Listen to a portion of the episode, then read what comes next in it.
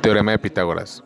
El teorema de Pitágoras es un teorema que nos permite relacionar los tres lados de un triángulo rectángulo, por lo que es de enorme utilidad cuando conocemos dos de ellos y queremos saber el valor del tercero.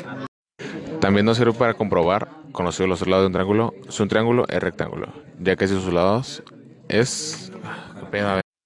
También nos sirve para comprobar, conocidos los tres lados de un triángulo, si un triángulo es rectángulo, ya que si lo es, es sus lados deben cumplirlo. Como ya lo saben, un triángulo rectángulo es aquel que en uno de sus tres ángulos mide 90 grados, es decir, es un ángulo recto. Está claro que si uno de los ángulos es recto, ninguno de los otros puede serlo, pues deben sumar entre los tres 180 grados. En los triángulos rectángulos se distingue uno de los lados de otros.